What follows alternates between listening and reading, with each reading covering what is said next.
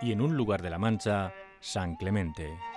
San Clemente data del siglo XII. Fue convertida en villa por los reyes católicos.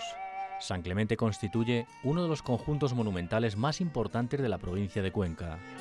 Los restos de construcciones romanas diseminados por sus cercanías indican su temprano repoblamiento.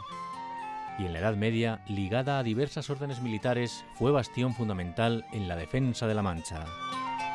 Su época de mayor prosperidad se produce en el siglo XVI, como indican las importantes reformas en su tejido urbano y que le dan el fuerte carácter renacentista que su edificación mantiene hasta el día de hoy, y cuyo casco urbano ha sido declarado como conjunto histórico.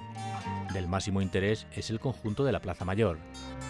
Otros edificios a destacar son la Casa de los Jareños, la Casa de los Acacios, el Palacio de Piquirroti, la Casa de los Risueños, de Barnuevo o de Sandoval, el Palacio de Don Francisco Martínez del Peral o del Marqués de Valdeguerrero.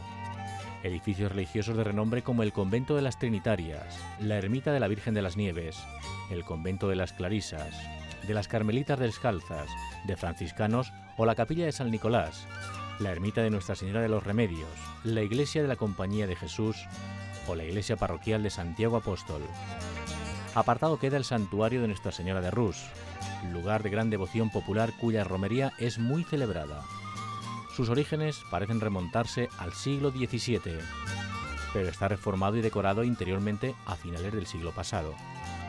En las proximidades del santuario y junto al nacimiento del río Rus se encuentra el Molino de Rus. Se trata de una construcción popular que conserva intacto el artificio de toma y expulsión de aguas, así como la maquinaria de moler. En el término municipal de San Clemente destacamos también el castillo, construido en los siglos XI y XII, antigua fortaleza de los Villena.